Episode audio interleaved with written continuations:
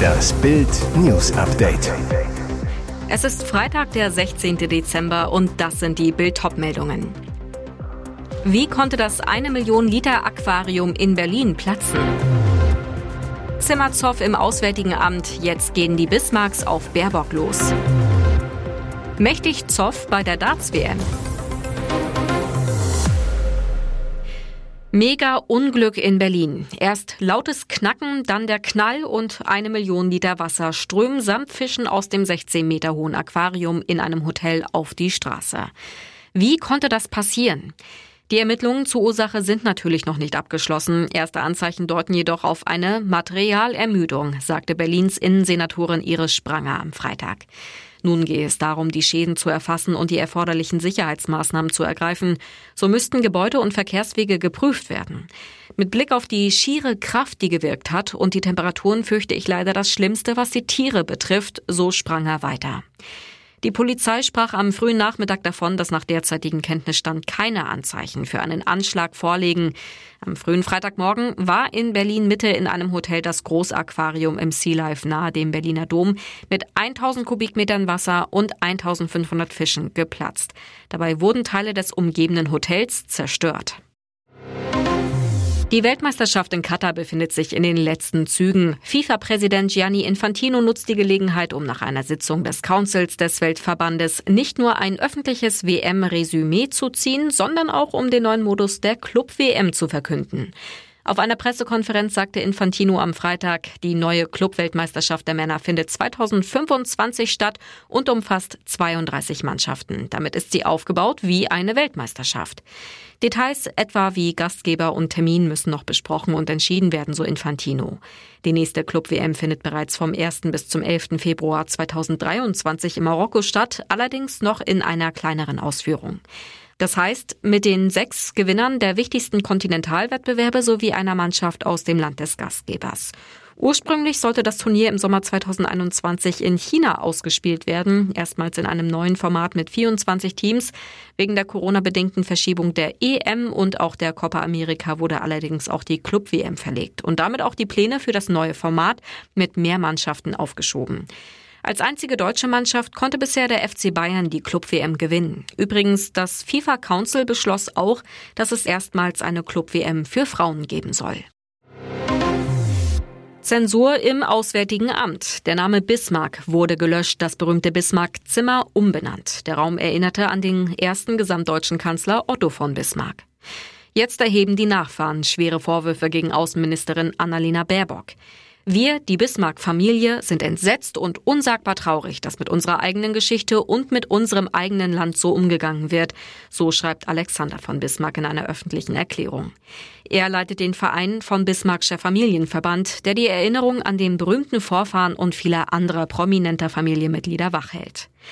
Alexander von Bismarck wirft Baerbock vor, sie habe kein Geschichtsbewusstsein, sie sei eine moralisierende Außenministerin und habe als solche ihr Amt verfehlt. Hintergrund im Auswärtigen Amt wurde im November das legendäre Bismarck-Zimmer umbenannt, in dem sich an jedem Morgen die wichtigsten Diplomaten treffen.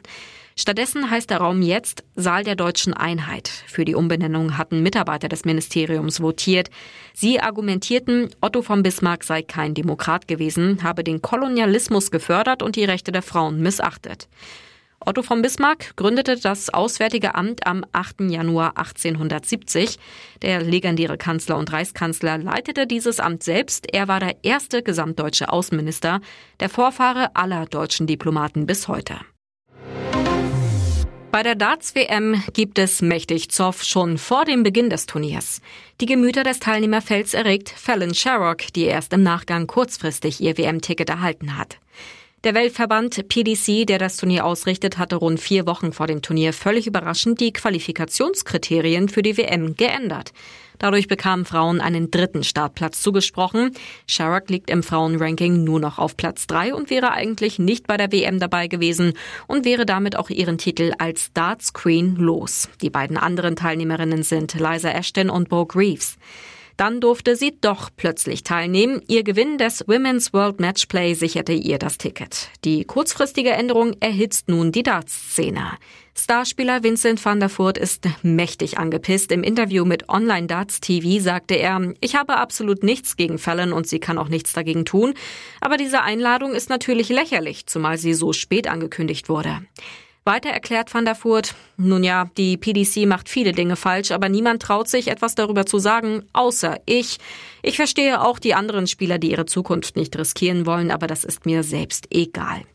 Ein anderer Star findet die Extrawurst für Sharrock aber richtig dufte. Michael Smith erklärte bei Sky UK, ich finde es gut, ich weiß, dass es darüber Kontroverse gibt, aber Fallon steigert die Begeisterung für die Weltmeisterschaft, bringt großes Medieninteresse und die Leute dazu einzuschalten.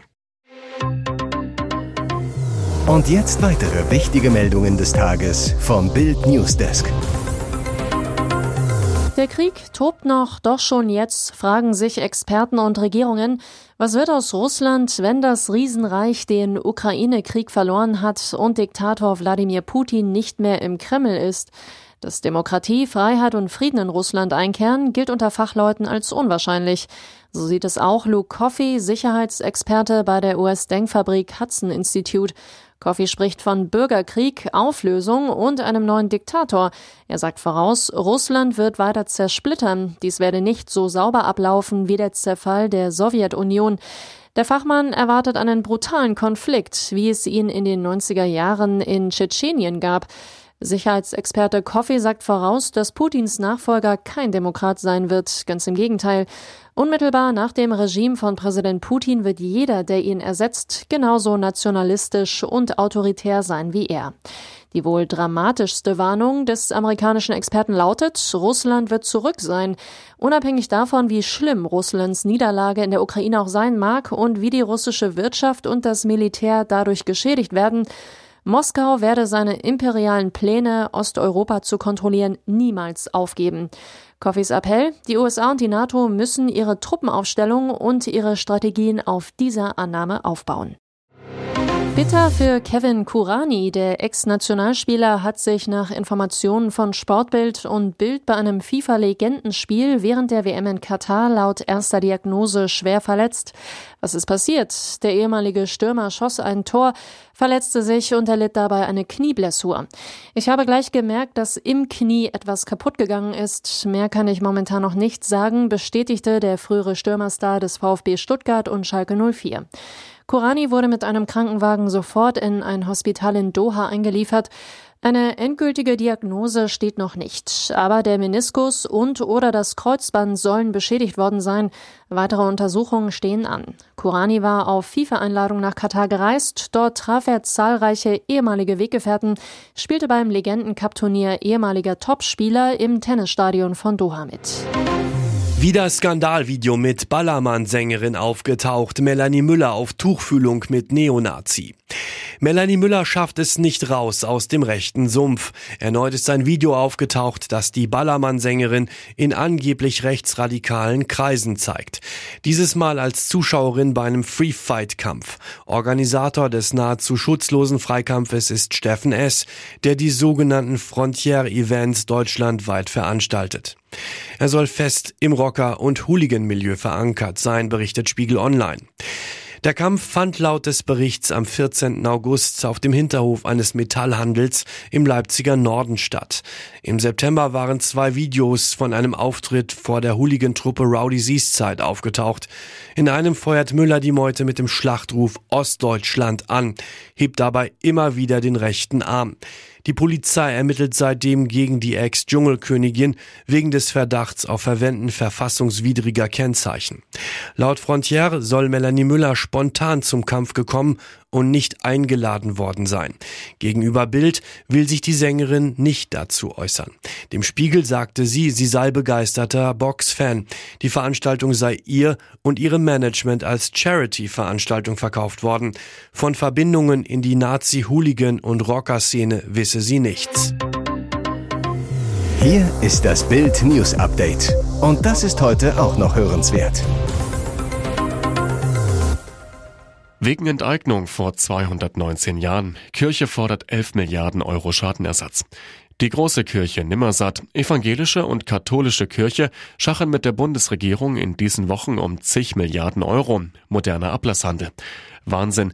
Weil den Kirchen im Jahr 1803 fette Pfründe abgenommen wurden, kriegen sie bis heute Staatsleistungen als Entschädigung. Satte 550 Millionen Euro pro Jahr. Das sollte schon zur Weimarer Republik abgeschafft werden, doch unser Staat, der blecht bis heute brav weiter. Die Ampel will dem nun ein Ende setzen. In Geheimverhandlungen sondieren Kanzleramt, Kirchen- und Innenministerium, wie hoch eine Einmalzahlung zur Ablösung liegen könnte. Nach Bildinformationen fordern die Kirchen als Ablöse die Kohle für mindestens 20 Jahre auf einen Schlag, 11 Milliarden Euro. Einige Bischöfe hofften sogar auf 27,5 Milliarden. Die Ampel rechnet dagegen mit 18,6 Jahren. Das ergebe einen immer noch himmlischen Geldsegen von 10,2 Milliarden Euro. Das bestätigte die FDP-Kirchenexpertin Sandra Bubendorfer-Licht gegenüber Bild.